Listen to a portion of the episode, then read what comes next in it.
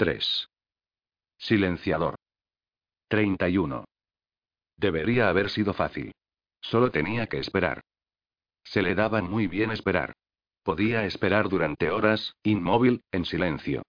Él y su fusil eran un solo cuerpo, una solamente. No se sabía dónde acababa el uno y empezaba el otro. Incluso la bala que disparaba parecía conectada a él, unida a su corazón mediante un cordón invisible, hasta que daba en hueso. El primer disparo la abatió. Él se apresuró a disparar de nuevo, pero falló estrepitosamente. Hizo el tercer disparo cuando la chica se arrojó al suelo, junto al coche, y la ventanilla trasera del Buick estalló en una nube de cristales pulverizados. Se había metido bajo el coche. En realidad era su única opción, y eso lo dejaba a él con dos. Esperar a que la chica saliera o abandonar su posición en el bosque, avanzar por el borde de la autopista y terminar el trabajo. La opción menos arriesgada era quedarse donde estaba. Si salía a rastras, la mataría. Si no lo hacía, el tiempo acabaría con ella. Volvió a cargar el arma despacio, con los movimientos deliberados de alguien que se sabe en posesión de todo el tiempo del mundo. Después de tantos días vigilándola, suponía que ella no iría a ninguna parte.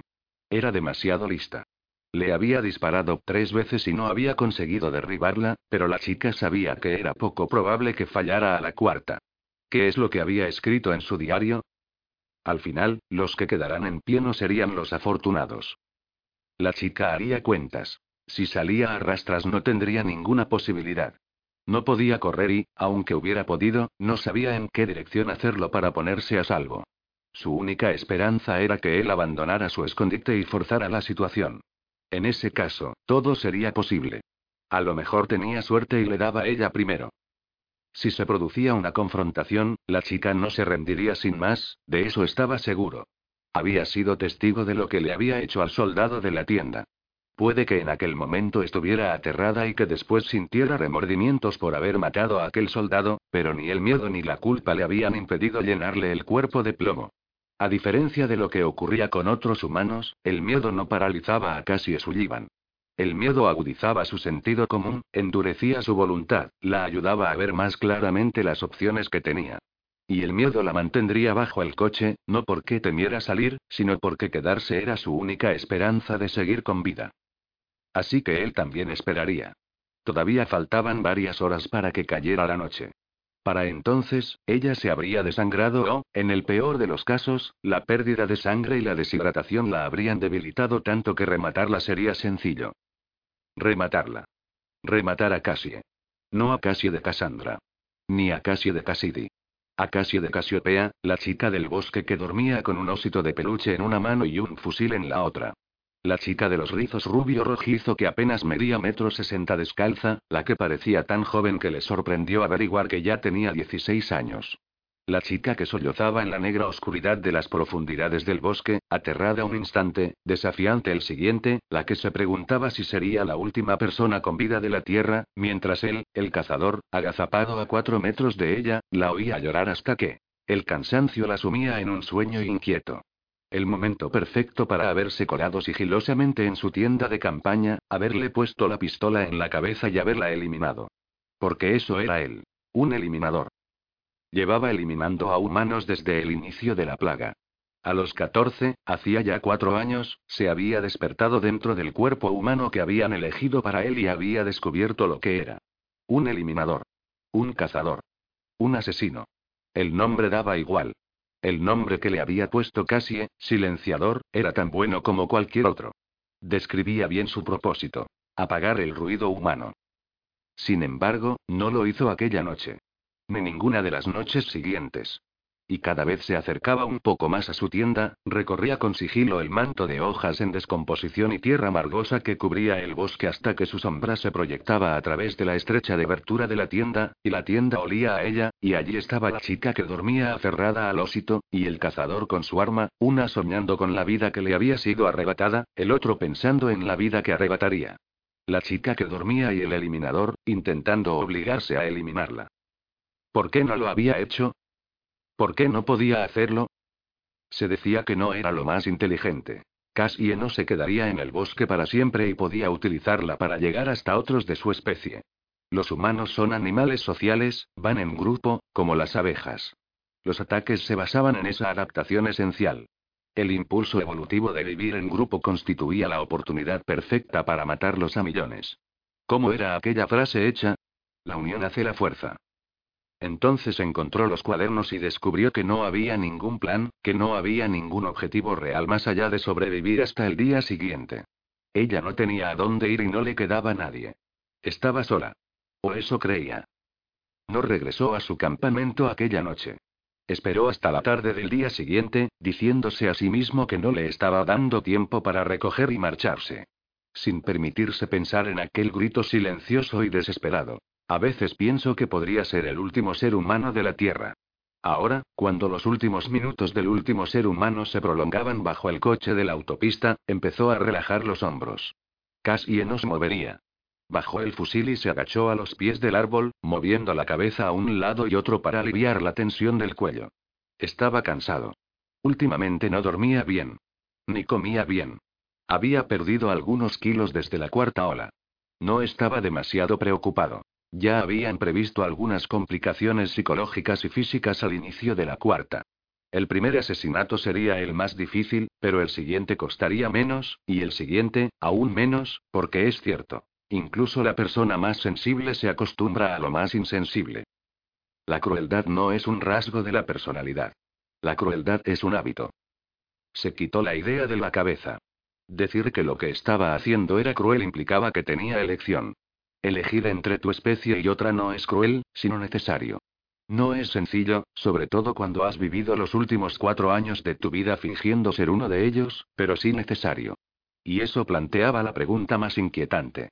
¿Por qué no terminó con ella aquel primer día, cuando oyó los disparos dentro de la tienda y la siguió de vuelta al campamento?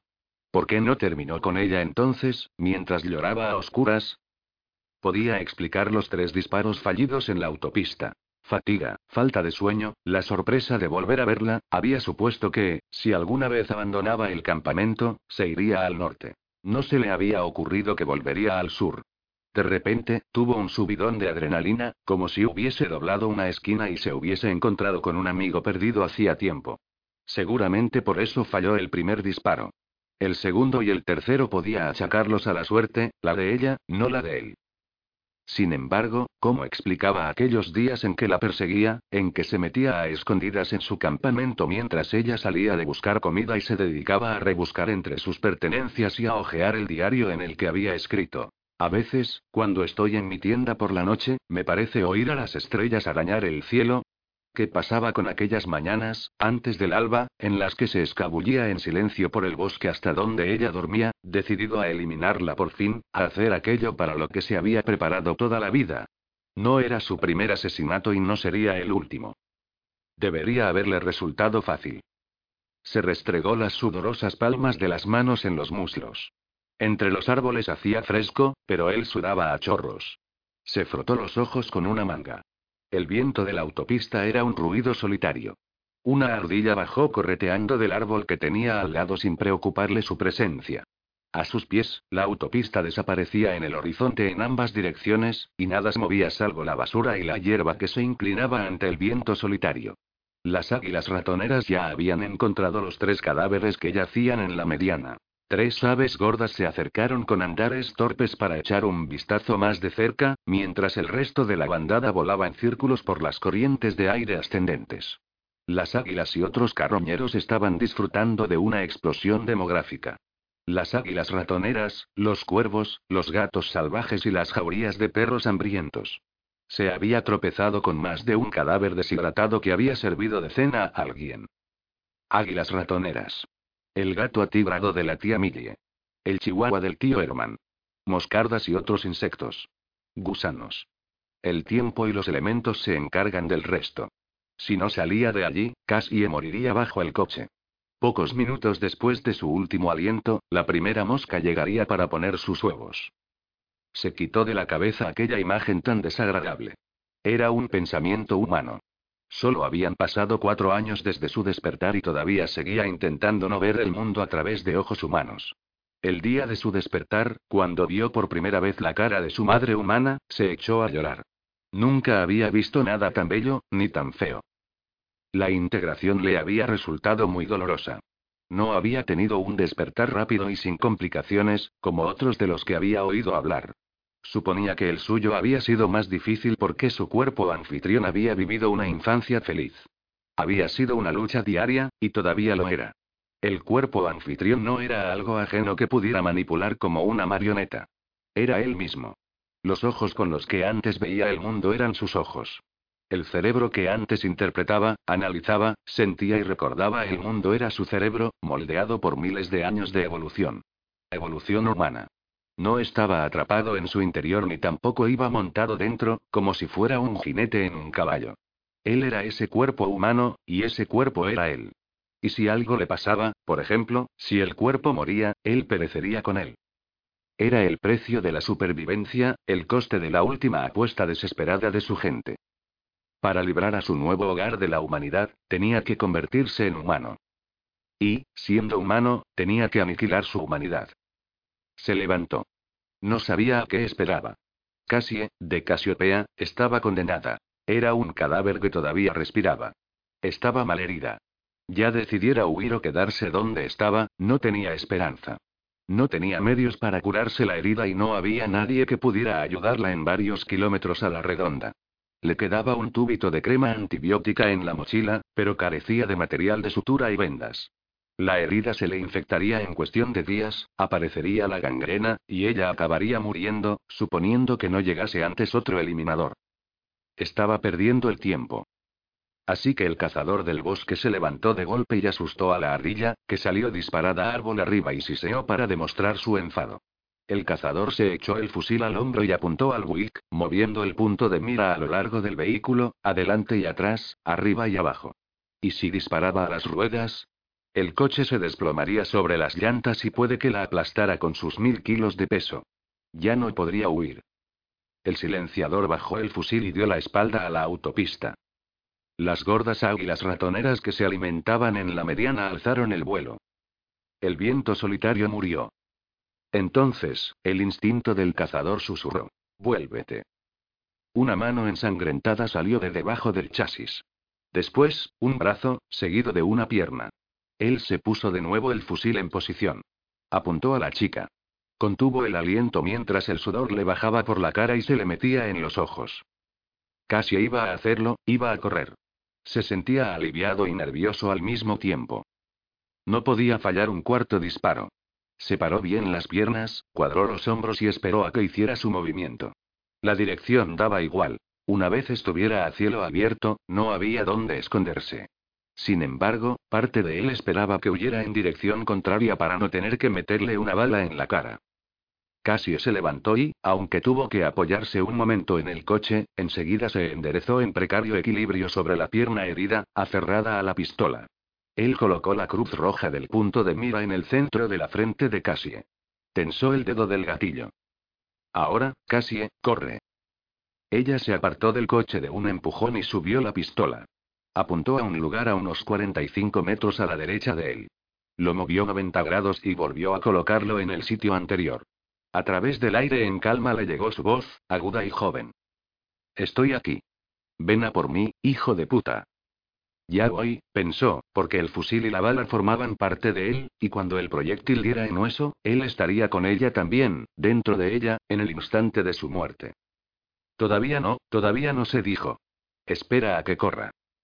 Pero casi Sullivan no corrió. La cara, salpicada de tierra, grasa y sangre del corte de la mejilla, parecía encontrarse a pocos centímetros de la mira, tan cerca que podía contarle las pecas de la nariz.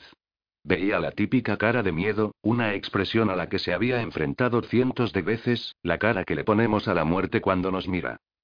Sin embargo, en sus ojos había algo más, algo que desafiaba al miedo, que luchaba contra él, que lo silenciaba y la mantenía inmóvil mientras seguía moviendo la pistola. No se escondía ni huía. Plantaba cara. En el punto de mira, veía su cara borrosa. El sudor se le metía en los ojos. Corre, Cassie, por favor, corre. En la guerra llega un momento en que hay que cruzar la última línea. La línea que separa lo que amas de lo que la guerra real exige. Si no podía cruzar la línea, la batalla terminaba y él estaba perdido. Su corazón, la guerra. El rostro de Cassie, el campo de batalla. Con un grito que solo él oyó, el cazador dio media vuelta. y huyó. 4. Efímera. 32. En cuanto a formas de morir, morir congelado no está tan mal. Eso es lo que pienso mientras muero congelada. Sientes calor, no hay dolor en absoluto. Es como si flotaras, como si te hubieses tragado una botella entera de jarabe para la tos. El mundo blanco te envuelve en sus brazos blancos y te lleva abajo, hacia el helado mar blanco. Y el silencio es tan, mierda, tan silencioso, que el latido de tu corazón es el único sonido del universo. Tan silencioso que oyes susurrar tus pensamientos en el aire gris y helado. Hundida en la nieve de cintura para abajo, bajo un cielo sin nubes, el montículo de nieve es lo único que te sostiene, ya que las piernas son incapaces de seguir haciéndolo. Y piensas, estoy viva, estoy muerta, estoy viva, estoy muerta. Y allí está el maldito oso con sus espeluznantes ojazos marrones y vacíos, mirándote desde la mochila, diciendo, estúpida de mierda, lo prometiste. Hace tanto frío que las lágrimas se te congelan en las mejillas. No es culpa mía, le dije al oso. No soy yo quien decide el clima. Si te supone un problema, quéjate a Dios. Es algo que he hecho mucho últimamente. Quejarme a Dios. En plan. Dios, ¿pero qué coño haces? Me libró del ojo para que pudiera matar al soldado del crucifijo. Me salvó del silenciador para que se me infectara la pierna y cada paso que diera fuese un viaje por la autopista del infierno. Me mantuvo en pie hasta que llegó la tormenta de nieve y descargó durante dos días enteros, dejándome atrapada hasta la cintura en este montículo helado para que muera de hipotermia bajo un glorioso cielo azul. Gracias, Dios. Te has librado, te has salvado, has seguido, dice el oso. Gracias, Dios. En realidad, da igual, pienso. La tomaba con papá por hablar con tanto entusiasmo de los otros y por contar los hechos de modo que pareciesen menos deprimentes, pero en realidad yo no era mucho mejor que él. A mí también me costaba aceptar la idea de que me había ido a la cama siendo un ser humano y me había levantado convertida en una cucaracha. Transformarse en un bicho repugnante y portador de enfermedades con el cerebro del tamaño de una cabeza de alfiler no es algo fácil de asimilar. Se tarda un tiempo en hacerse a la idea. Y el oso dice, ¿sabías que una cucaracha puede vivir hasta una semana sin cabeza? Sí, lo aprendí en biología. Así que lo que pretendes decirme es que soy un poco peor que una cucaracha, muchas gracias. Intentaré averiguar exactamente qué tipo de plaga portadora de enfermedades soy. Entonces lo entiendo. A lo mejor por eso el silenciador me dejó vivir, porque solo hay que rociar de insecticida al bicho y alejarse. ¿Para qué quedarse allí para verlo volverse de espaldas y agitar las seis patitas larguiruchas en el aire? Seguir debajo del buick, huir o enfrentarse al enemigo. ¿Qué más daba? Quedarse, huir, plantar cara, daba igual, el daño ya estaba hecho. Mi pierna no se curaría sola. El primer disparo fue una condena a muerte, así que ¿para qué desperdiciar más balas? Pasé la tormenta en el asiento de atrás de un Explorer. Acurrucada en el asiento, me preparé una acogedora cabaña de metal desde la que contemplar el mundo mientras se iba volviendo blanco. No podía abrir las ventanillas eléctricas para dejar entrar el aire fresco, así que el olor de la sangre y de mi herida podrida se adueñó rápidamente del todoterreno. Gasté todos los analgésicos de mi alijo en las primeras diez horas. Me comí el resto de mis raciones al final del primer día que pasé en el todoterreno. Cuando me entró sed, abrí un poco la puerta del maletero y cogí unos puñados de nieve. Dejé el maletero abierto para que entrara el aire fresco, hasta que los dientes me empezaron a castañetear y el aliento se transformó en bloques de hielo ante mis ojos. La tarde del segundo día, la nieve ya tenía un espesor de un metro y mi cabañita metálica empezaba a parecer más un sarcófago que un refugio. Los días no eran más que un par de vatios más brillantes que las noches, y las noches se habían convertido en la negación de la luz. No eran oscuras, sino la ausencia de luz más absoluta. Así es como ven el mundo los muertos, pensé. Dejó de preocuparme porque el silenciador me había dejado vivir. Dejó de preocuparme la extraña sensación de tener dos corazones, uno en el pecho y otro más pequeño, un mini corazón, en la rodilla. Dejó de importarme que la nieve parara de caer antes de que mis dos corazones se detuvieran. En realidad no dormía del todo. Más bien flotaba en el espacio entre los dos mundos, abrazando al oso contra el pecho, el oso que seguía con los ojos abiertos cuando yo no podía. El oso que mantuvo la promesa que le había hecho a Sammy y estuvo conmigo en ese espacio entre dos mundos. Esto oro, hablando de promesas, casi. Debo de haberme disculpado con él unas mil veces durante estos dos días de nieve. Lo siento, Sams. Te dije que lo haría pasar a lo que pasara, pero eres demasiado pequeño para comprender que hay mentiras de muchas clases. Están las mentiras que sabes que lo son. Las mentiras que no sabes y que eres consciente de no saber. Y las mentiras que crees que no lo son, cuando, en realidad, no es así. Hacer una promesa en medio de una operación encubierta alienígena entra dentro de la última categoría. Lo siento, lo siento mucho. Lo siento mucho. Ya ha transcurrido otro día y sigo metida hasta la cintura en un banco de nieve. Cassie, la doncella de hielo, con una alegre gorrita de nieve, el pelo helado y las pestañas escarchadas, calentita e ingrávida, muriendo a chorros, pero, al menos, muriendo de pie mientras intenta cumplir una promesa imposible de cumplir. Lo siento mucho, Sams, lo siento mucho. Se acabaron las mentiras. No voy a por ti. 33. Este lugar no puede ser el cielo. No tiene la atmósfera adecuada. Camino entre una niebla densa formada por una nada blanca y sin vida. Espacio muerto. Sin sonido. Ni siquiera se oye el sonido de mi respiración. De hecho, no sé si respiro, y eso es lo primero en la lista titulada ¿Cómo sé si estoy viva? Sé que hay un hombre conmigo. No lo veo ni lo oigo, tampoco lo toco ni lo huelo, pero sé que está aquí. No sé cómo sé que es un hombre, pero lo sé, y me está observando. Se queda quieto mientras yo me muevo entre la densa niebla blanca, pero, de algún modo, siempre se encuentra a la misma distancia. No me inquieta que esté aquí, observando. Aunque tampoco me consuela. Es otro hecho, como el de la niebla. Está la niebla, estoy yo, que no respiro, y está esa otra persona, siempre cerca, siempre observando. Sin embargo, no hay nadie cuando la niebla se disipa, y me encuentro tumbada en una cama de cuatro postes bajo tres capas de colchas que huelen un poco a cedro. La nada blanca se aleja, y deja paso al cálido resplandor amarillo de una lámpara de queroseno que alguien ha colocado sobre la mesita, al lado de la cama. Levanto un poco la cabeza y veo una mecedora, un espejo de pie de cuerpo entero y las puertas de listones del armario de un dormitorio. Tengo un tubo de plástico unido al brazo, y el otro extremo está pegado a una bolsa de líquido transparente que cuelga de un gancho metálico. Tardo unos minutos en asimilar todo lo que me rodea, el detalle de que no siento nada de cintura para abajo y el hecho ultra mega desconcertante de que, definitivamente, no estoy muerta. Bajo la mano, y mis dedos dan con unas gruesas vendas que me envuelven la rodilla.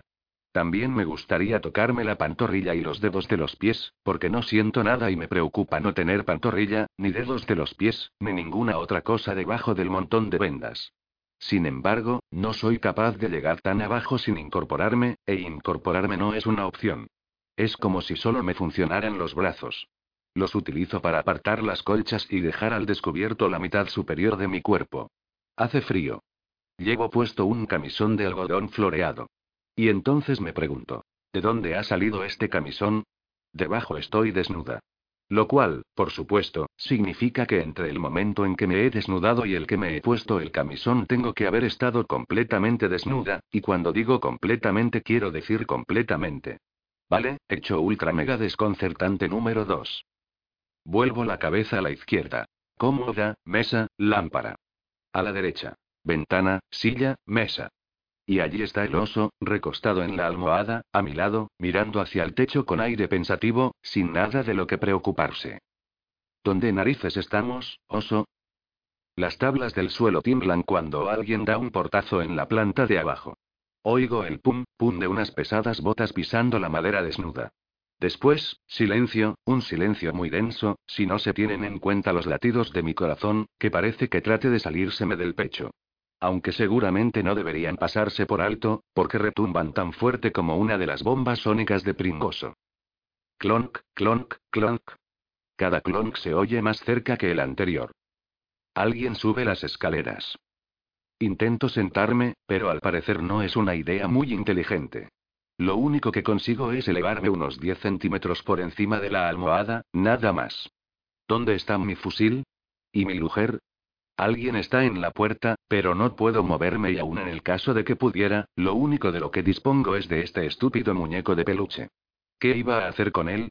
¿Matar al tío a cariñitos? Cuando te quedas sin opciones, la mejor opción es no hacer nada. La opción de la zarigüeya. Con los ojos medio cerrados, veo que se abre la puerta. Distingo una camiseta de cuadros roja, un ancho cinturón marrón y unos vaqueros azules. Un par de manos fuertes y grandes con las uñas bien cortadas. Mantengo la respiración regular y en calma mientras él se coloca a mi lado, junto al poste de metal, supongo que para comprobar el gotero. Después se da media vuelta y ahí está su culo. Luego se vuelve de nuevo y al sentarse en la mecedora, junto al espejo, su rostro entra en mi ángulo de visión. Le veo la cara y veo la mía en el espejo. Respira, casi, respira. Tiene cara de bueno. No parece alguien que quiera hacerte daño.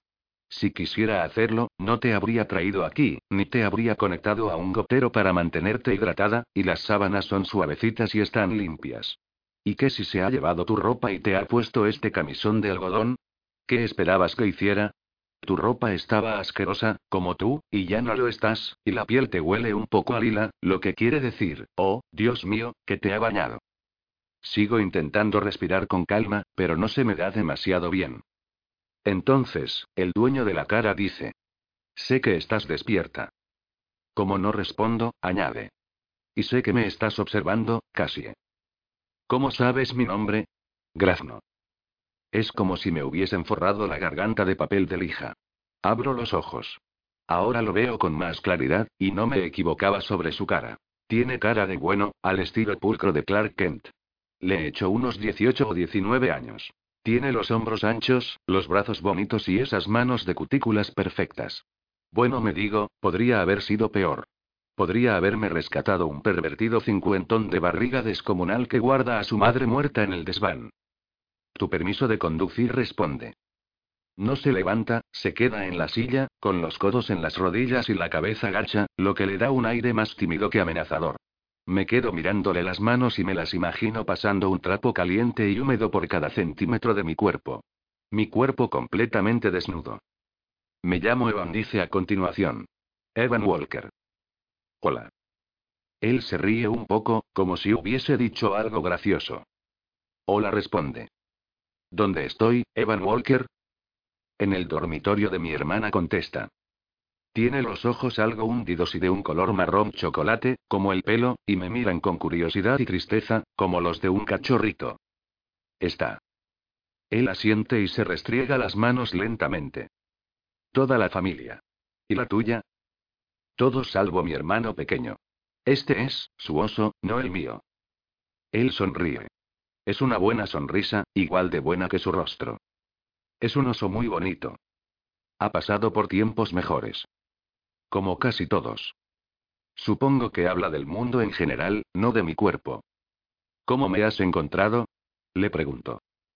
Aparta la mirada y luego me mira de nuevo con sus ojos chocolate de cachorro perdido. Por los pájaros. ¿Qué pájaros?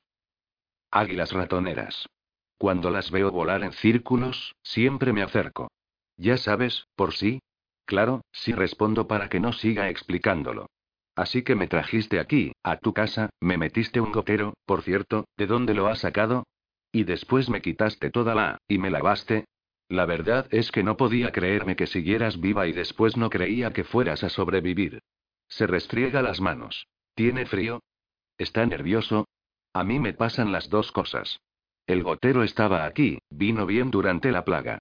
Supongo que no debería decirlo, pero siempre que volvía a casa esperaba encontrarte muerta. Estabas en muy mal estado. Se mete la mano en el bolsillo de la camisa y, por algún motivo, doy un respingo. Él lo nota y me sonríe para tranquilizarme. Saca un trozo de metal nudoso del tamaño de un dedal. Si esto llega de darte en cualquier otro sitio, estarías muerta, dice mientras hace rodar la bala entre el índice y el pulgar. ¿De dónde salió? Pongo los ojos en blanco, no puedo evitarlo, pero me ahorro el tono de burla. De un fusil. Él sacude la cabeza creyendo que no he entendido la pregunta. No parece captar el sarcasmo. Si es así, voy a tener problemas, porque es mi modo de comunicación natural. ¿Del fusil de quién? No lo sé, de los otros. Una tropa que se hacía pasar por soldados acabó con mi padre y con todo el campo de refugiados.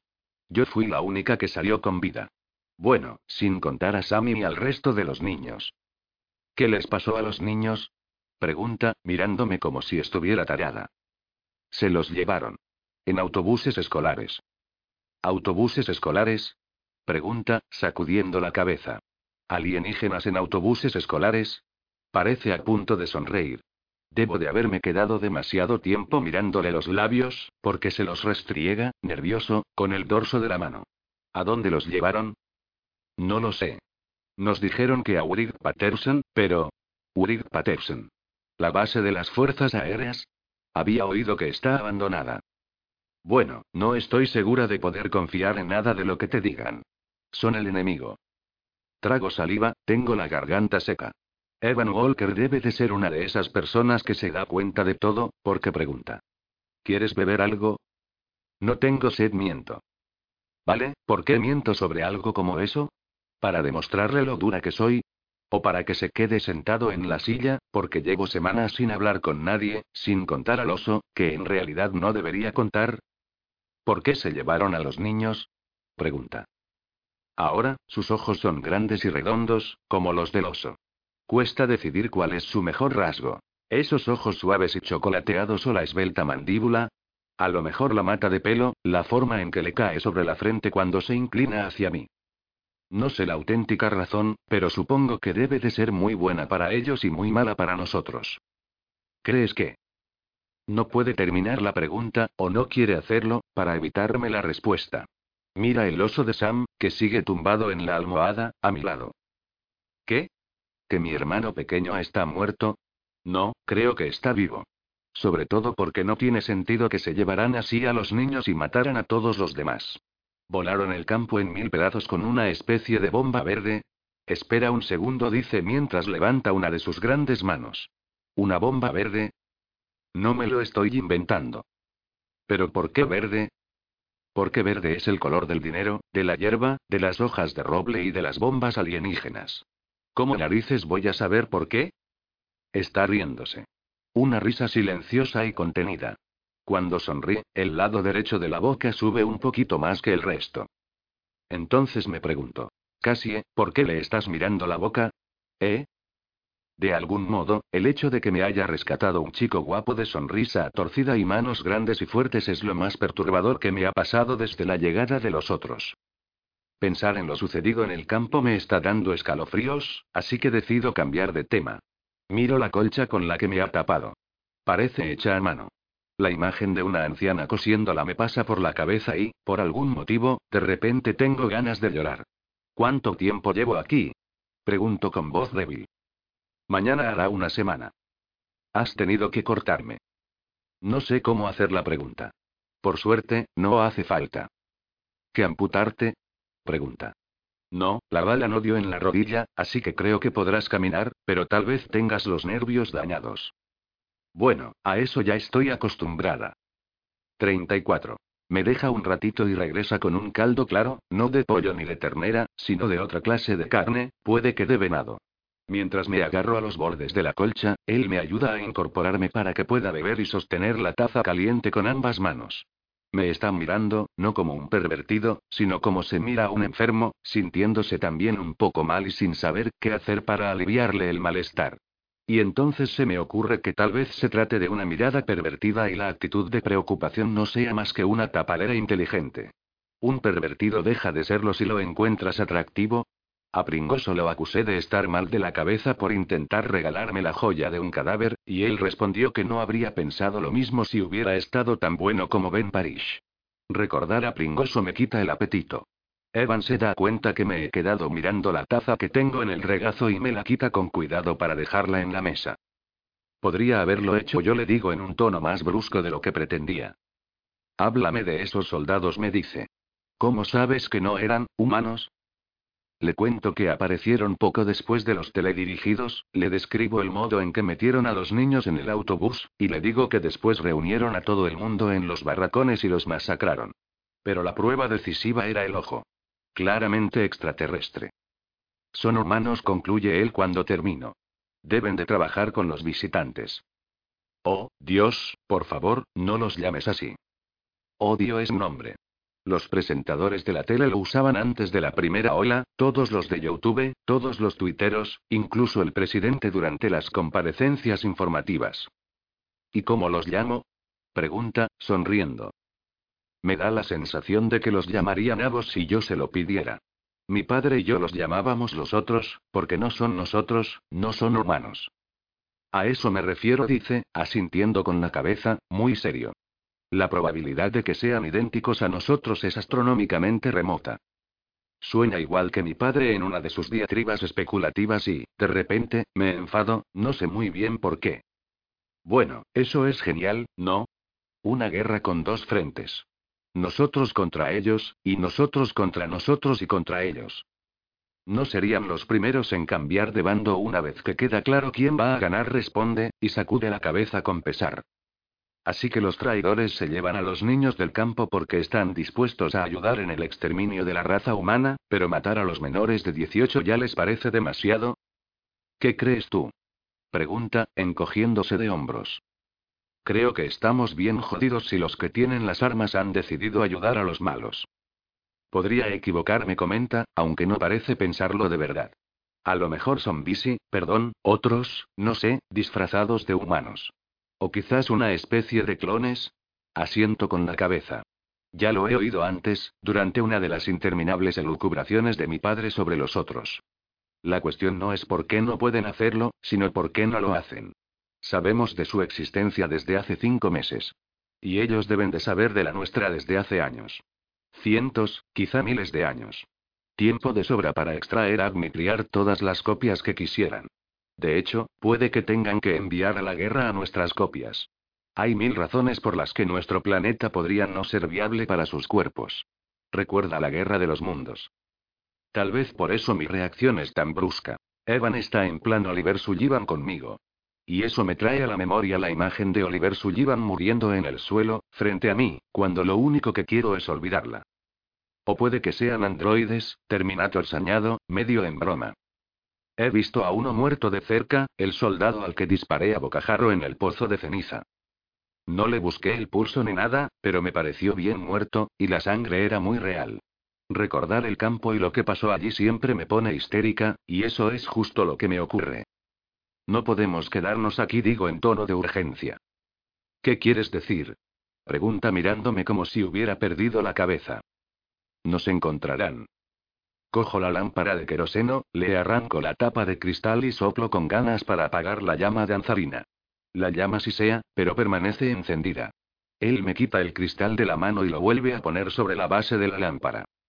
Fuera estamos a tres grados y hay varios kilómetros de distancia hasta el refugio más cercano. Si quemas la casa, estamos fritos. ¿Fritos? A lo mejor intenta hacer una broma, aunque no sonríe. Además añade, no estás lo bastante bien para viajar. Todavía te quedan tres o cuatro semanas, por lo menos. ¿Tres o cuatro semanas? ¿A quién pretende engañar esta versión adolescente del leñador americano? No duraremos ni tres días con las luces encendidas y el humo saliendo de la chimenea. Al final se percata de mi creciente angustia. Vale, dice, suspirando.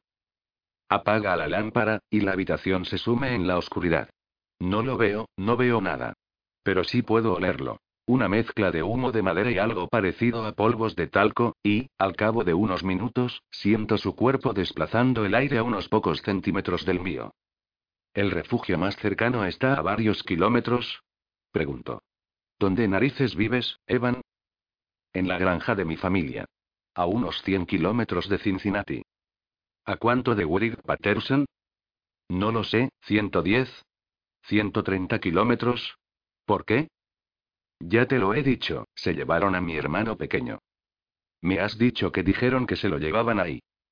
Nuestras voces se envuelven la una en la otra, se entrelazan y luego se separan y se pierden en la noche. Bueno, tengo que empezar por alguna parte, insisto. ¿Y si no está allí? Pues iré a otro sitio. Hice una promesa.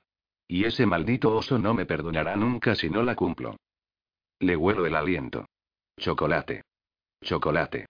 Empieza a hacérseme la boca agua. Juro que noto cómo trabajan las glándulas salivales. Hace semanas que no como nada sólido y ¿qué me trae él? Un caldo grasiento hecho con alguna carne misteriosa. El capullo del granjero se guarda lo bueno para él. ¿Te das cuenta de que te superan en número, no? Pregunta. ¿Y qué quieres decir con eso? No responde, así que digo. ¿Crees en Dios, Evan? Claro que sí. Yo no. Bueno, quiero decir que no lo sé. Creía antes de que llegaran los otros. O eso pensaba, si es que pensaba en ello. Y entonces llegaron Y. Tengo que parar un segundo para poner mis ideas en claro. A lo mejor hay un Dios. Sammy cree que lo hay. Pero también cree en Santa Claus. Sin embargo, cada noche rezaba con él, pero no tenía nada que ver conmigo. Era por Sammy y por sus creencias, y si lo hubieras visto darle la mano a aquel falso soldado y seguirlo al interior de aquel autobús. Estoy perdiendo la compostura, aunque no me importa demasiado. Siempre es más sencillo llorar a oscuras. De repente, la cálida mano de Evan tapa la mía, que está más fría. Su mano es tan suave y blanda como la almohada que tengo bajo la mejilla. No puedo soportarlo, digo entre sollozos. Confiaba en mí. Era igual de confiado que nosotros antes de que llegaran ellos y volaran este puñetero mundo en mil pedazos. Confiábamos en que, tras la oscuridad, volvería la luz. Confiábamos en que, cuando queríamos un puto frappuccino de fresa, podíamos meternos en el coche, conducir un rato y comprárnoslo. Confiábamos. Su otra mano llega hasta mi mejilla y me limpia las lágrimas con el pulgar. El aroma a chocolate me abruma cuando se inclina para susurrarme al oído. No, Cassie. No, no, no. Le rodeo el cuello con un brazo y aprieto su mejilla seca contra mi mejilla mojada. Tiemblo como una epiléptica y, por primera vez, noto el peso de las colchas sobre los dedos de los pies. La oscuridad cegadora ha agudizado el resto de los sentidos. Soy un hervidero de pensamientos y sentimientos aleatorios. Me preocupa que el pelo me huela mal. Quiero chocolate. Este tío que me abraza, bueno, en realidad soy más bien yo la que lo abraza, me ha visto en toda mi gloriosa desnudez. ¿Qué pensó de mi cuerpo? ¿Qué pienso yo de mi cuerpo? ¿De verdad le importan a Dios las promesas? ¿De verdad me importa Dios? ¿Son los milagros algo parecido a lo del Mar Rojo al abrirse o más bien al hecho de que Evan Walker me encontrara encerrada en un bloque de hielo en medio de una jungla blanca?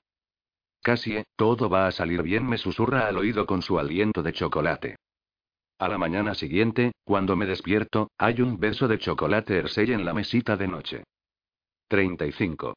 Cada noche sale de la granja para patrullar el terreno y cazar. Me dice que tiene productos ultramarinos de sobra y que su madre era una apasionada de las conservas, pero que le gusta la carne fresca. Así que me deja para ir a buscar alguna criatura comestible a la que matar, y el cuarto día aparece en el dormitorio con una hamburguesa auténtica metida en un panecillo caliente recién hecho y acompañada de patatas asadas. Es la primera comida de verdad que pruebo desde que escapé del campo pozo de ceniza. Y se trata de una puñetera hamburguesa, algo que no había probado desde la llegada y por lo que, como creo que ya he comentado antes, estaba dispuesta a matar. ¿De dónde has sacado el pan? Le pregunto cuando ya me he zampado media hamburguesa y me cae la grasa por la barbilla. Tampoco había comido pan desde entonces. Es ligero, esponjoso y un poco dulce.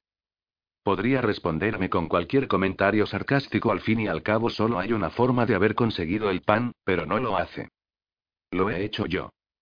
Después de darme de comer, me cambia el vendaje de la pierna. Le pregunto si debería mirar, y él me responde que no, que es mucho mejor que no lo haga. Quiero salir de la cama, darme un baño de verdad, ser una persona de nuevo. Él me dice que es demasiado pronto. Le respondo que quiero lavarme y peinarme. Demasiado pronto, insiste. Le digo que si no me ayuda voy a tirarle la lámpara de queroseno a la cabeza.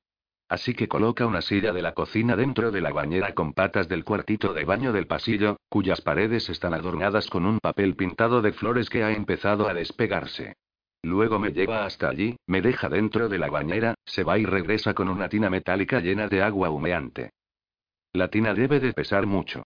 Se le hinchan los músculos debajo de las mangas, como si fuera Bruce Banner en pleno proceso de ulquificación, y lo mismo le ocurre con las venas del cuello. El agua huele ligeramente a pétalos de rosa. Utiliza una jarra de limonada decorada con soles sonrientes a modo de cazo, y yo echo la cabeza hacia atrás. Evan empieza a ponerme el champú, pero le aparto las manos. De esa parte puedo encargarme yo sola. El agua me cae por el pelo hasta mojarme el camisón, y el algodón se me pega al cuerpo. Evan se aclara la garganta y, cuando vuelve la cabeza, su mata de pelo se sacude y le roza la oscura frente, cosa que me perturba un poco, aunque de un modo agradable. Le pido un peine, el que tenga los dientes más anchos, y él rebusca en el armario de debajo del lavabo mientras yo lo observo con el rabillo del ojo, sin apenas darme cuenta del movimiento de esos hombros robustos bajo la camisa de franela, ni de los vaqueros desgastados, con los bolsillos de atrás deshilachados, y, por supuesto, sin fijarme en absoluto en la redondez de ese trasero que se esconde bajo los vaqueros, ni en cómo me arden los lóbulos de las orejas bajo el agua tibia que me chorrea del pelo. Tras un par de eternidades, encuentra un peine y me pregunta si necesito algo más antes de marcharse. Yo murmuro que no, cuando en realidad lo que quiero es reír y llorar a la vez. Una vez sola, me obligo a concentrarme en el pelo, que está hecho una pena. Nudos, enredos, trocitos de hojas y pegotes de tierra. Me esfuerzo con los nudos hasta que el agua se queda fría y empiezo a temblar con el camisón mojado. Me detengo en plena faena al oír un ruidito al otro lado de la puerta. ¿Estás ahí fuera? Pregunto. El pequeño cuarto de baño de suelo de baldosas magnifica el sonido como si fuera una caja de resonancia. Tras una pausa, me llega una respuesta en voz baja. Sí. ¿Por qué estás ahí fuera? Espero para enjuagarte el pelo. Voy a tardar un rato. No pasa nada. ¿Por qué no vas a preparar una tarta o algo así y vuelves dentro de unos 15 minutos?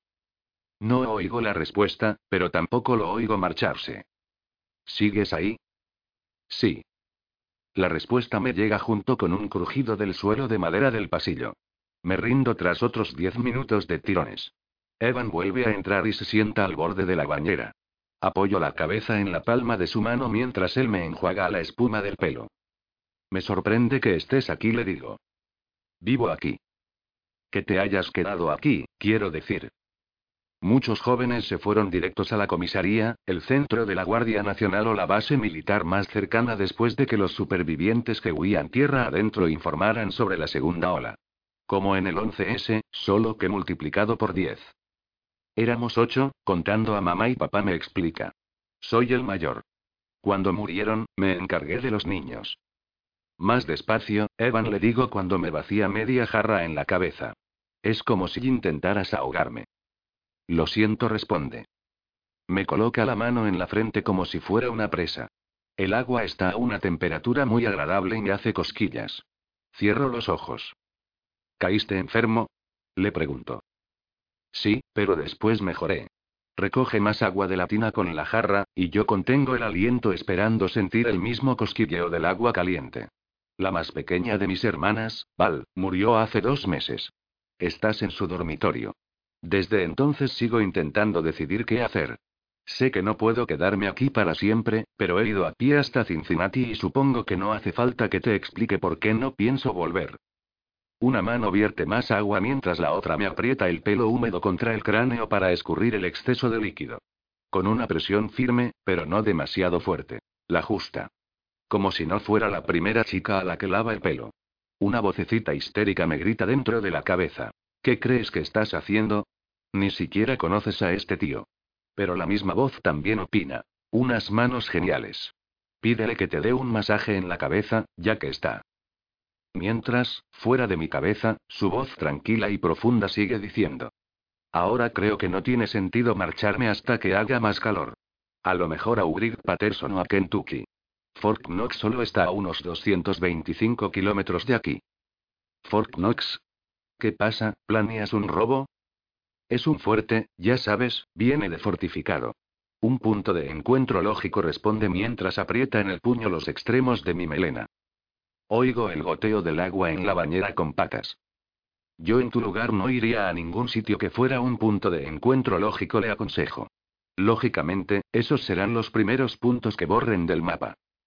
Por lo que me has contado de los silenciadores, no es lógico reunirse en ninguna parte ni quedarse en ninguna parte más de unos cuantos días.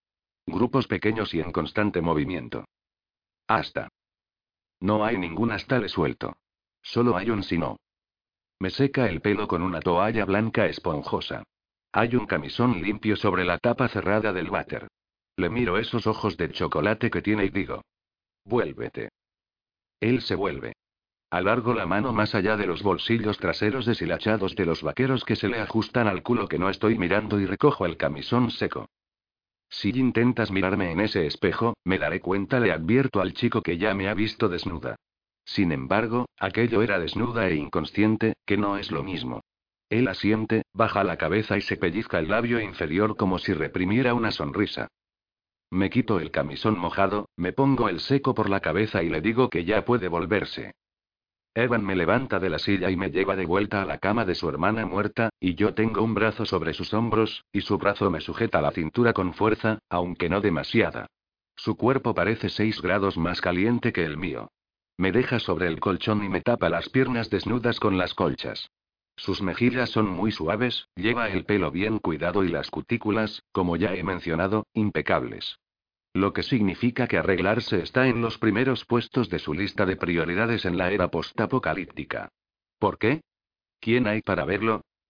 Entonces, ¿cuánto tiempo hace que no ves a otra persona? Preguntó. Sin contarme a mí. Veo a personas casi todos los días. Pero la última persona viva que vi antes que a ti fue a Val. Y antes que ella, a Lauren. ¿Lauren? Mi novia responde, apartando la vista. También está muerta. No sé qué decir, así que le suelto. La plaga es una mierda. No fue la plaga. Bueno, la tenía, pero no fue eso lo que la mató. Prefirió matarse ella. Está de pie junto a la cama, incómodo. No quiere irse, no tiene excusa para quedarse. Es que no he podido evitar darme cuenta de lo bien, no, mala introducción. Supongo que, cuando estás tú solo, es difícil que te importe, no, no. ¿Que te importe qué? Pregunta. Una sola persona cuando se han ido casi todas las demás. No hablaba de mí, respondo, y entonces renuncio a encontrar una forma educada de decirlo. Estás muy orgulloso de tu aspecto. No es orgullo. ¿No te estaba acusando de ser un creído? Lo sé, estás pensando qué sentido tiene a estas alturas. Bueno, en realidad tenía la esperanza de que yo fuera ese sentido, pero no comento nada. No estoy seguro, explica, pero no puedo controlarlo. Me sirve para estructurar el día, para sentirme más, empieza a decir, pero se encoge de hombros. Más humano, supongo. ¿Y necesitas ayuda para eso? ¿Para sentirte humano? Me echa una mirada rara, y me da algo en lo que pensar largo y tendido cuando sale del cuarto. ¿Tú no? 36. Se va casi todas las noches. Por la mañana está pendiente de mí, así que no sé cuándo duerme. La segunda semana ya empezaba a volverme loca estar tanto tiempo encerrada en el pequeño dormitorio de arriba y, un día en que la temperatura no había bajado de cero, me ayudó a ponerme ropa de bal, apartando la mirada en los momentos oportunos, y me llevó en brazos abajo para que me sentara en el porche con una gran manta sobre el regazo. Me dejó allí y volvió con dos humeantes tazas de chocolate caliente. El paisaje no era gran cosa. Tierra marrón, muerta y ondulada, árboles desnudos, y un cielo gris y monótono. Sin embargo, era agradable sentir el aire frío en las mejillas, y el chocolate caliente estaba a la temperatura perfecta. No hablamos de los otros, sino de nuestras vidas antes de los otros. Él iba a estudiar ingeniería en Kent State después de la graduación. Se había ofrecido a quedarse un par de años en la granja, pero su padre había insistido en que se fuese a la universidad. Conocía a Lauren desde cuarto y empezó a salir con ella en el segundo año del instituto. Hablaron de casarse. Evan se dio cuenta de que yo me callaba cuando salía el tema de Lauren. Como he dicho, es de los que se dan cuenta de esas cosas. ¿Y tú? Me preguntó. ¿Tenías novio? No. Bueno, más o menos. Se llamaba Ben Parish. Supongo que podría decirse que yo le gustaba. Salimos un par de veces. Ya sabes, nada formal. Me pregunto por qué mentí. Para él, Ben Parish no era nadie, igual que yo no era nadie para Ben, claro. Agité los restos del chocolate caliente y evité mirarlo a los ojos. A la mañana siguiente apareció junto a mi cama con un trozo de madera que había tallado y convertido en muleta. La había lijado para que brillara. Era ligera y tenía la altura perfecta. Le eché un vistazo y le pedí que me dijera tres cosas que no se le dieran bien. Patinar, cantar y hablar con chicas. Te has dejado acechar, respondí mientras me ayudaba a salir de la cama. Siempre sé cuando estás acechando tras las esquinas. Solo has pedido tres. No voy a mentir. Mi rehabilitación fue un asco. Cada vez que apoyaba el peso en la pierna, el dolor se me disparaba por el costado izquierdo, se me doblaba la rodilla, y lo único que evitaba que cayera de culo al suelo eran los fuertes brazos de Evan. Sin embargo, seguí intentándolo durante todo ese largo día y todos los largos días siguientes. Estaba decidida a recuperarme, a ponerme más fuerte de lo que estaba antes de que el silenciador me derribara y me diera por muerta. Más fuerte que cuando me encontraba en mi escondite del bosque, acurrucada en el saco de dormir, lamentando mi suerte mientras Sammy sufría Dios sabe qué. Más fuerte que en los días del campo pozo de ceniza, cuando estaba resentida, enfadada con el mundo por ser tal como era, por ser tal como había sido siempre. Un lugar peligroso al que nuestro ruido humano le había dado la apariencia de un hábitat mucho más seguro. Tres horas de rehabilitación por la mañana. Treinta minutos de descanso para comer. Después, tres horas más de rehabilitación por la tarde. Hacía ejercicio para fortalecer los músculos hasta que se convertían en una gelatina sudorosa. Pero ahí no acababa el día. Le pregunté a Evan por mi mujer. Tenía que superar mi miedo a las armas. Y mi puntería daba pena. Me enseñó a cogerla bien, a usar la mirilla. Colocó grandes latas de pintura vacías en los postes de la valla, a modo de dianas, y después, a medida que fui ganando en precisión, las fue sustituyendo por latas más pequeñas. Le pedí que me llevara a cazar con él, ya que necesitaba acostumbrarme a disparar a blancos vivos y en movimiento, pero se negó. Aún estaba bastante débil, ni siquiera podía correr todavía, ¿y qué pasaba si un silenciador nos localizaba? Dábamos paseos al atardecer. Al principio, mi pierna cedía antes de haber recorrido siquiera un kilómetro y Evan tenía que llevarme en brazos a la granja. Pero cada día lograba avanzar unos metros más que el día anterior. El kilómetro escaso se convirtió en kilómetro y, después, en kilómetro y medio. Para la segunda semana ya hacía tres kilómetros sin parar. Todavía no puedo correr, pero ahora tengo mucha más resistencia y voy a mejor ritmo. Evan se queda conmigo durante la cena, me acompaña un par de horas, y después se echa el fusil al hombro y me dice que volverá antes de que amanezca. Normalmente estoy dormida cuando regresa, que acostumbra a ser cuando ya hace un buen rato que ha amanecido. ¿A dónde vas todas las noches? Le pregunté un día. A cazar.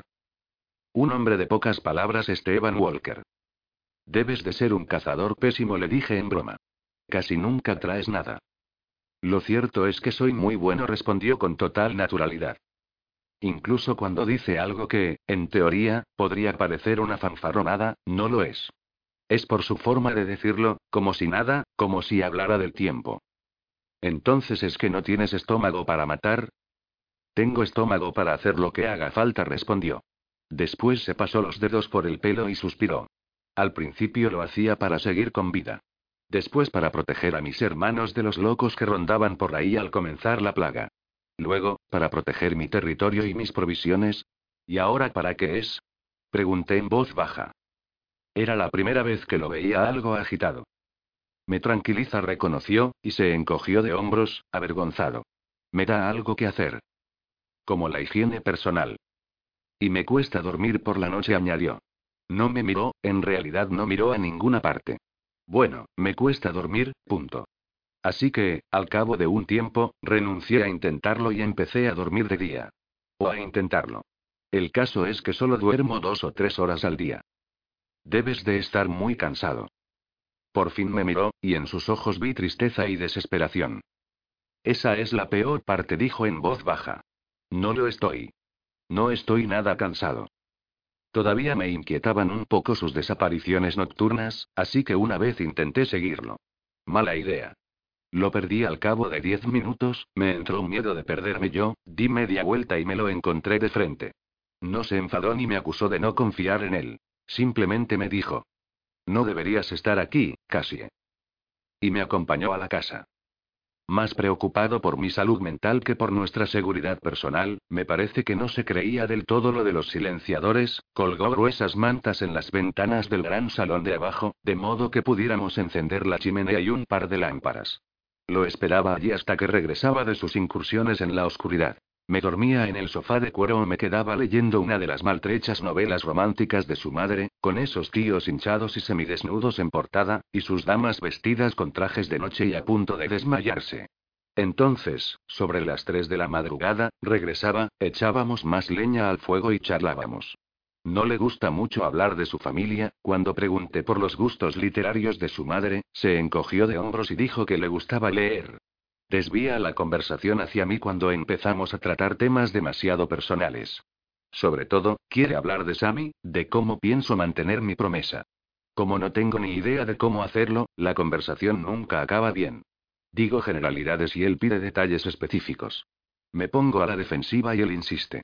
Al final ataco y él se cierra. Vale, cuéntamelo otra vez, me dice una noche, ya tarde, después de haberle dado vueltas y más vueltas al tema durante una hora. No sabes exactamente quiénes son ni qué son, pero sabes que tienen mucha artillería pesada y acceso a armamento alienígena. No sabes dónde tienen a tu hermano, pero vas a ir allí a rescatarlo. Cuando llegues, no sabes cómo rescatarlo, pero... A ver, lo interrumpo, ¿intentas ayudarme o hacerme quedar como una estúpida? Estamos sentados en la gran alfombra mullida que hay frente a la chimenea, con su fusil a un lado, mi mujer al otro, y nosotros dos en medio. Él levanta las manos en un falso gesto de capitulación. Solo intento comprenderlo. Voy a empezar por el campo pozo de ceniza y seguiré su rastro desde allí, respondo por enésima vez. Creo que sé por qué no deja de hacerme las mismas preguntas una y otra vez, pero el tío es tan escurridizo que cuesta sacar algo en claro. Por supuesto, él podría decir lo mismo sobre mí. Más que un plan, lo mío era un objetivo general que fingía ser plan. ¿Y si no encuentras su rastro? Pregunta. No me rendiré hasta que lo haga. Él asiente como diciendo. Estoy asintiendo, pero no lo hago porque crea que lo que dices tiene sentido, sino porque pienso que estás loca y no quiero que te pongas en plan brucelee con esa muleta que fabriqué con mis propias manos. Así que digo. No estoy loca. Tú harías lo mismo por Val. Él no se da prisa en responder. Se abraza las piernas, apoya la barbilla en las rodillas y mira al fuego. ¿Crees que pierdo el tiempo? Lo acuso, dirigiéndome a su perfecto perfil. ¿Crees que Sammy está muerto? ¿Cómo voy a saberlo, Cassie? No digo que lo sepas, digo que lo crees. ¿Importa lo que piense? No, así que cállate. No estaba diciendo nada. Tú has dicho. No, digas, nada. No lo hago. Acabas de hacerlo. Pararé. Pero no lo haces. Dices que lo harás y después sigues hablando. Empieza a decir algo, pero cierra la boca de una forma tan brusca que oigo cómo le chocan los dientes. Tengo hambre, digo. Te traeré algo. ¿Te he pedido que me traigas algo? Me gustaría darle una torta en esa boca de líneas tan perfectas. ¿Por qué quiero golpearlo? ¿Por qué estoy tan enfadada ahora mismo? Soy muy capaz de valerme por mí misma. Ese es el problema, Evan, no aparecí aquí para darle un propósito a tu vida, una vida que se había acabado. Eso lo tienes que solucionar tú solo. Quiero ayudarte, dice y, por primera vez, veo enfado real en sus ojos de cachorro. ¿Por qué no permites que salvar a Sammy sea también mi propósito? Su pregunta me persigue hasta la cocina, flota sobre mi cabeza como una nube mientras pongo algo de carne curada de ciervo sobre uno de los panes planos que Evan debe de haber preparado en su horno de fuera, como el fantástico Boy Scout que es. Y sigue persiguiéndome cuando cojeo de vuelta al salón y me dejo caer en el sofá, justo detrás de su cabeza. Siento el impulso de darle una patada entre esos hombros tan anchos que tiene. En la mesa, a mi lado, hay un libro llamado El desesperado deseo del amor. A juzgar por la portada, debería haberse titulado Mi espectacular tableta de chocolate abdominal. Ese es el problema. Claro. Antes de la llegada, los tíos como Evan Walker nunca se habían fijado en mí, ni mucho menos habían cazado para mí o me habían lavado el pelo.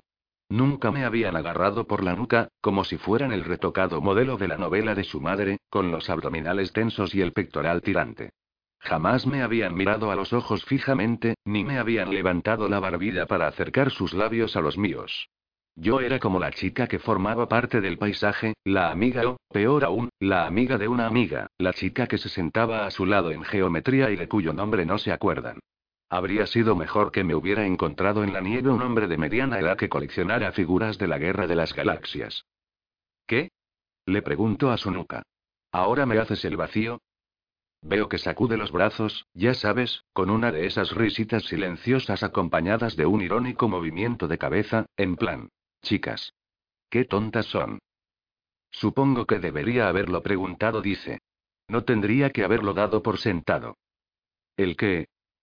Pivota sobre el trasero para dar media vuelta y mirarme. Yo, en el sofá, él, en el suelo, contemplándome desde abajo. ¿Qué iría contigo? ¿Qué? Ni siquiera estábamos hablando de eso. ¿Y por qué quieres ir conmigo, Evan? Teniendo en cuenta que crees que está muerto. Es que no quiero que mueras tú, Cassie. Con eso basta. Le tiro mi carne de ciervo a la cabeza. El plato le roza la mejilla, y él se levanta y se me planta delante antes de que pueda pestañear. Se acerca mucho, me pone las manos a ambos lados, encerrándome entre sus brazos. Las lágrimas le brillan en los ojos.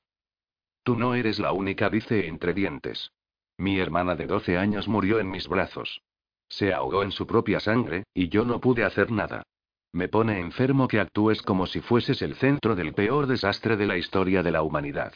No eres la única que lo ha perdido todo, no eres la única que cree haber encontrado lo único que le da sentido a esta mierda. Tú tienes tu promesa a Sammy, y yo te tengo a ti. Se calla. Ha ido demasiado lejos y lo sabe. No me tienes a mí, Evan. Ya sabes a lo que me refiero, insiste, y me mira fijamente, tanto que me cuesta apartar la mirada. No puedo evitar que vayas. Bueno, supongo que podría, pero tampoco puedo dejarte ir sola. Sola es mejor, ya lo sabes. Por eso sigues con vida.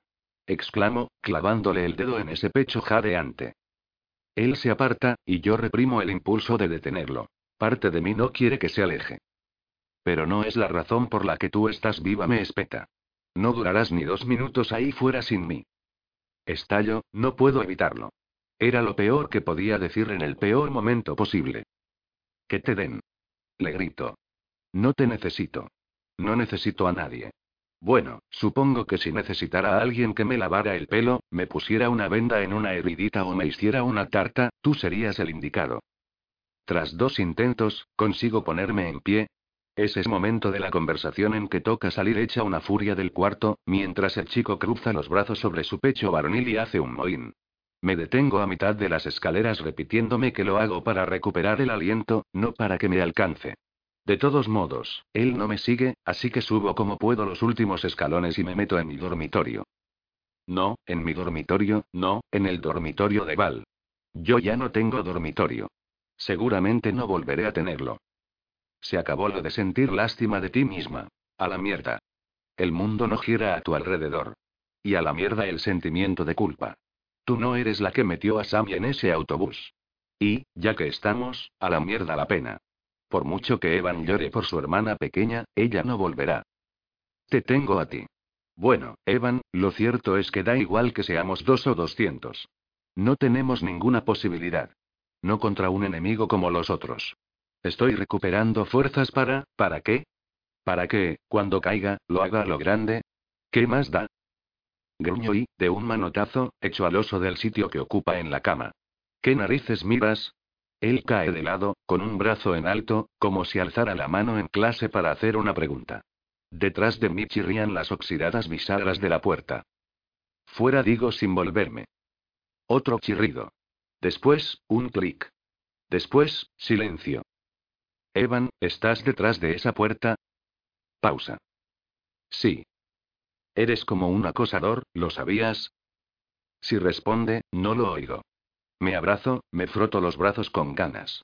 El dormitorio está helado. Me duele la rodilla una barbaridad, pero me muerdo el labio y sigo de pie, cabezota, de espaldas a la puerta. ¿Sigues ahí? Pregunto cuando ya no puedo soportar más el silencio. Si te vas sin mí, te seguiré. No puedes detenerme, Cassie. ¿Cómo vas a detenerme? Me encojo de hombros, impotente, luchando contra las lágrimas. Disparándote, supongo. Igual que disparaste al soldado del crucifijo. Las palabras me golpean como una bala entre los homóplatos. Me vuelvo y abro la puerta de golpe. Él da un respingo, pero no se mueve del sitio. ¿Cómo sabes eso? Por supuesto, solo hay una explicación. Has leído mi diario. Creía que no sobrevivirías. Siento haberte decepcionado. Supongo que querías saber qué había pasado, Tienes suerte de que haya dejado el arma abajo, porque, de lo contrario, te pegaría un tiro ahora mismo. ¿Sabes lo espeluznante que es eso, saber que lo has leído? ¿Cuánto has leído?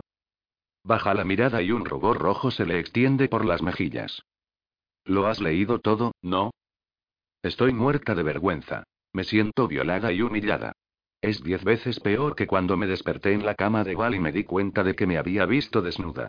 Eso no era más que mi cuerpo. Esto es mi alma. Le doy un puñetazo en el estómago, pero su cuerpo no cede. Es como golpear un bloque de cemento. No me lo puedo creer. Le grito. Te quedaste tan tranquilo, sin decir nada, cuando te mentí sobre Ben Parish. Sabías la verdad y me dejaste mentir sin más. Él se mete las manos en los bolsillos y mira el suelo, como un niñito al que han pillado por romper el jarrón antiguo de su madre. No creía que importara tanto. ¿Que no creías? Sacudo la cabeza. ¿Pero quién es este tío? De repente se me pone la piel de gallina. Algo va muy mal. A lo mejor es porque ha perdido a toda su familia y a su novia, prometida o lo que fuera, y se ha pasado varios meses viviendo solo y fingiendo que no hacer nada era, en realidad, hacer algo. A lo mejor encerrarse en esta islita rural de Hoyo es su modo de enfrentarse a la mierda que nos han echado encima los otros, o a lo mejor es que Evan es simplemente raro, era raro antes de la llegada y sigue siendo raro después. Sea lo que sea, este Evan Walker tiene algo que no encaja. Es demasiado racional, demasiado perfecto y está demasiado tranquilo para que me resulte, bueno, tranquilizador. ¿Por qué le disparaste? Me pregunta en voz baja. Al soldado de la tienda. Ya sabes por qué respondo, a punto de echarme a llorar. Por Sammy dice mientras asiente con la cabeza. Ahora sí que estoy desconcertada. No tuvo nada que ver con Sammy. Sammy le dio la mano al soldado, responde Evan, mirándome a los ojos. Sammy se subió a ese autobús. Sammy confió. Y ahora, aunque te he salvado, no te permites confiar en mí. Me coge la mano y me la aprieta con fuerza. No soy el soldado del crucifijo, Cassie. Y no soy Bosch. Soy como tú. Estoy asustado, enfadado y confundido, y no sé qué demonios voy a hacer, pero lo que sí sé es que no se pueden tener las dos cosas. No puedes decir que eres humana y, al instante, afirmar que eres una cucaracha. En realidad no crees que eres una cucaracha. Si lo creyeras, no te habrías enfrentado al francotirador de la autopista. Dios mío, susurro, era una metáfora. ¿Quieres compararte con un insecto, Cassie? Si eres un insecto, tienes que ser una efímera. Un día en el mundo y se acabó. Eso no tiene nada que ver con los otros. Siempre ha sido así. Estamos aquí y después desaparecemos, y lo importante no es el tiempo que pasemos en este mundo, sino lo que hagamos con ese tiempo. Lo que dices no tiene ningún sentido, ¿lo sabes? Noto que me inclino hacia él, sin ganas de seguir peleando. No sé si me está reteniendo o sosteniendo. Eres una efímera murmura. Y entonces, Evan Walker me besa. Sujeta mi mano contra su pecho, y su otra mano se desliza por mi cuello con dedos como plumas, provocándome un escalofrío que me recorre la columna vertebral y me llega hasta las piernas, que apenas pueden mantenerme en pie. Siento su corazón latir contra la palma de mi mano, me llega el olor de su aliento y noto el roce de la barba de varios días de su labio superior, un contraste rasposo con la suavidad de sus labios. Y Evan me mira, y yo lo miro a él. Me aparto lo suficiente para hablar. No me beses. Él me coge en brazos. Es como si subiera flotando para siempre, como cuando era pequeña y mi padre me lanzaba hacia arriba, y tenía esa sensación de que seguiría subiendo hasta llegar al borde de la galaxia. Me deja en la cama. Si me besas otra vez, te daré un rodillazo en las pelotas, le digo antes de que vuelva a besarme. Sus manos son tan suaves que parecen irreales, como si me tocara una nube. No permitiré que, hace una pausa, en busca de la palabra adecuada. Que te vayas volando, casi esullivan. Sopla para apagar la vela de al lado de la cama. Ahora noto su beso con más intensidad, a oscuras, en el dormitorio en el que murió su hermana. En el silencio de la casa en la que murió su familia. En la calma del mundo donde murió la vida que conocíamos antes de la llegada. Saborea mis lágrimas antes de que yo sea consciente de haberlas derramado. En lugar de lágrimas, sus besos. No te he salvado, tú me has salvado a mí, susurra, y sus labios me hacen cosquillas en las pestañas. Lo repite una y otra vez hasta que nos dormimos, apretados el uno contra el otro, su voz en mi oído, mis lágrimas en su boca. Tú me has salvado a mí. 5. La criba. 37. Casi, cada vez más pequeña a través de la ventana manchada casi en la carretera, con oso en la mano. Levantando el brazo de oso para que se despida de él. Adiós, Sammy. Adiós, oso. El polvo de la carretera sube como vapor de agua levantado por las grandes ruedas negras del autobús, y Cassie se hace cada vez más pequeña en medio del remolino marrón. Adiós, Cassie. Cassie y Oso se encogen cada vez más, y él nota la dureza del cristal bajo los dedos. Adiós, Cassie. Adiós, Oso. Hasta que el polvo se los traga, y él se queda solo en el autobús abarrotado, sin mamá, sin papá, sin Cassie, a lo mejor tenía que haberse quedado con Oso, porque Oso había estado con él desde antes de que tuviera memoria. Oso siempre había estado. Pero mamá también había estado siempre. Mamá, la Yaya, el Agu y el resto de la familia. Y los niños de la clase de la señorita Neyman, la señorita Neyman, los Majewski y la simpática señora del supermercado Kroger que guardaba los chupa chups de fresa bajo el mostrador. Ellos también habían estado siempre ahí, como oso, desde antes de lo que podía recordar, y ahora no estaban. Las personas que habían estado siempre ya no estaban, y casi decía que no regresarían. Nunca. El cristal recuerda cuando le quita la mano de encima. Guarda el recuerdo de su mano. No como una fotografía, más bien como una sombra borrosa, igual de borrosa que la cara de su madre cuando intenta recordarla. Todas las caras que ha conocido desde que supo lo que eran las caras se desvanecen, salvo las de papá y Cassie. Ahora todas son nuevas, todas son caras de desconocidos. Un soldado se le acerca por el pasillo. Se ha quitado la máscara negra y tiene la cara redonda, y la nariz pequeña y salpicada de pecas. No parece mucho mayor que Cassie. Reparte bolsas de gominolas de frutas y zumos. Los dedos sucios de los niños se abalanzan sobre los dulces. Algunos no han comido nada en varios días. Para muchos, los soldados son los primeros adultos que han visto desde la muerte de sus padres. A algunos niños, los más callados, los encontraron en las afueras de la ciudad, vagando entre las pilas de cadáveres ennegrecidos y a medio quemar, y ahora se quedan mirándolo todo como si lo vieran por primera vez. A otros, como Sammy, los recogieron en campos de refugiados o en pequeñas bandas de supervivientes en busca de rescate, y no llevan ropa tan andrajosa, no tienen el rostro tan chupado y sus ojos no están tan vacíos como los de los niños callados, los que encontraron vagando entre las pilas de los muertos. El soldado llega a la última fila. Lleva una banda blanca con una gran cruz roja en la manga. Hola, ¿quieres tomar algo? Le pregunta el zumo, y las gominolas pegajosas y correosas con forma de dinosaurios. El zumo. Está frío. Frío. Hace un siglo que no toma nada frío. El soldado se acomoda en el asiento de al lado y estira las largas piernas en el pasillo. Sammy empuja la fina pajita de plástico para meterla en el brick de zumo y sorbe mientras detiene la mirada en la forma silenciosa de la chica que hay acurrucada en el asiento de enfrente. Lleva unos pantalones cortos desgarrados, una camiseta rosa manchada de hollín y los zapatos cubiertos de lodo. Sonríe en sueños. Un buen sueño. ¿La conoces? Pregunta el soldado a Sammy.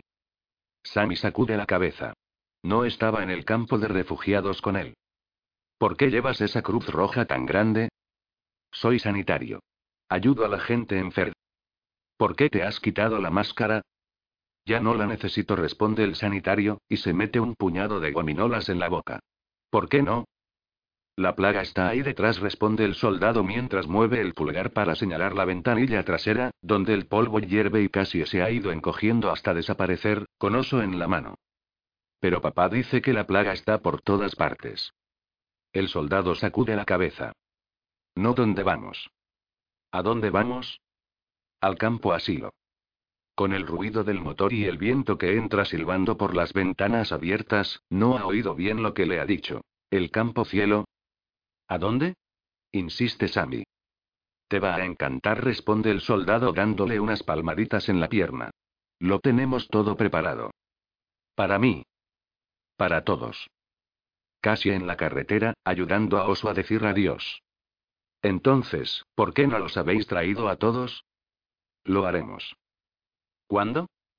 En cuanto vosotros estéis a salvo. El soldado mira de nuevo a la chica, se levanta, se quita la chaqueta verde y la arropa con ella. Vosotros sois lo más importante, dice, y su cara de niño parece decidida y seria. Vosotros sois el futuro. El estrecho camino polvoriento se convierte en una carretera más ancha y pavimentada, y luego, el autobús tuerce para tomar otra carretera más ancha todavía. Los motores aceleran con un rugido gutural, y los vehículos salen disparados hacia el sol por una autopista libre de accidentes y coches parados. Los han arrastrado o empujado hasta sacarlos del camino para dejar paso a los autobuses cargados de niños. El sanitario de nariz pecosa vuelve a recorrer el pasillo, esta vez con botellas de agua, y les pide que cierren las ventanas porque algunos de los niños tienen frío y a otros les asusta el ruido del viento, que parece el rugido de un monstruo. El aire del autobús no tarda mucho en enrarecerse y la temperatura aumenta, así que a los niños enseguida les entra el sueño. Sin embargo, Sam le dio a Cassie su oso para que le hiciera compañía y nunca ha dormido sin él, al menos, no desde que oso llegara a sus manos. Está cansado, pero también está desosado. Cuanto más intenta olvidar a Oso, más lo recuerda, cuanto más lo echa de menos, más desearía no haberlo dejado atrás. El soldado le ofrece una botella de agua y se da cuenta de que algo va mal, aunque Sammy sonríe y finge no sentirse vacío y desosado. El sanitario se sienta de nuevo junto a él, le pregunta su nombre y le dice que él se llama Parker. ¿Cuánto queda? pregunta Sammy. Pronto anochecerá, y la noche es lo peor. Nadie se lo ha dicho, pero sabe que, cuando por fin lleguen, lo harán por la noche y sin aviso, como las otras olas, y no se podrá hacer nada al respecto. Pasará sin más, como cuando la tele se apagó, los coches murieron, los aviones cayeron, llegó la plaga, las molestas hormigas, como la llamaban Casia y papá, y su madre acabó envuelta en sábanas ensangrentadas. Cuando aparecieron los otros, su padre le dijo que el mundo había cambiado y que ya nada sería como antes, y que a lo mejor lo llevaban a su nave nodriza, o de aventuras por el espacio exterior. Y Sammy estaba deseando entrar en la nave y salir volando por el espacio como Luke Skywalker en su caza espacial X-Wing. Se sentía como el día antes de Navidad. Cuando amaneció, creyó que despertaría y que todos los maravillosos regalos de los otros estarían allí. Sin embargo, lo único que trajeron los otros era la muerte.